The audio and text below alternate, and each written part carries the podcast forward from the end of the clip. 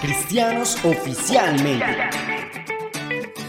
Llamados hijos de Dios.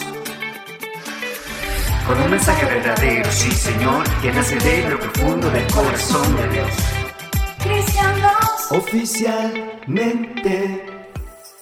Hola a todos, Dios les bendiga, les habla su amigo y hermano Edson Fabián. Así suena un poco más en confianza. Bienvenidos a este su podcast favorito. Esperamos que así lo sea. Y hoy quiero hacerle una pregunta a mi compañera Carolai. ¿Le tienes miedo a las tormentas? Hola, Dios les bendiga, claramente sí. Y hace poco vivimos una de tipo eléctrica en nuestra ciudad, pero estuve algo calmada, pues a pesar del miedo que se puede sentir, siempre he tenido mi confianza puesta en el Señor, pero esperaba con ansia de que saliera el sol. Y el episodio de hoy se titula En medio de la tormenta, confía en Dios. Así que comencemos.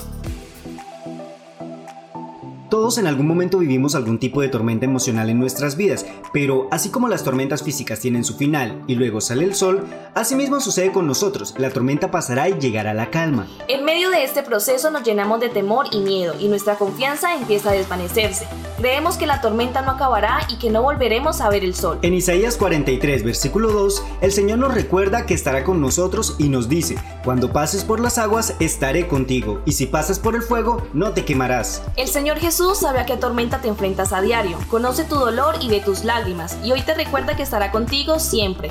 En Salmos 46 dice, Dios es nuestro amparo y nuestra fortaleza, nuestro pronto auxilio en las tribulaciones. En la Biblia está registrado un suceso en donde los discípulos estaban en el mar y empezó una gran tempestad, y tuvieron miedo y se dirigieron a Jesús muy asustados, pero el Señor reprendió al viento y al mar, y la calma regresó. Entonces Jesús les dijo, ¿por qué tienen miedo? ¿Acaso no tienen fe?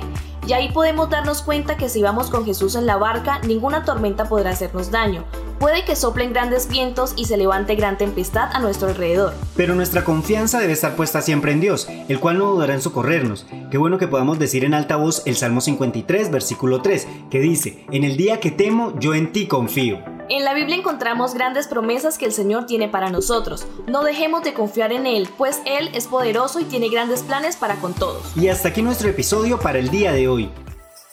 Recuerda que nos puedes encontrar en la plataforma de YouTube, suscríbete y activa la campanita de notificaciones. También en Instagram y en Spotify como Cristianos Oficialmente. No olvides compartirlo y alcanzar a todo aquel que sea posible. Comparte lo bueno, comparte al Señor Jesús. Nos vemos en una próxima ocasión.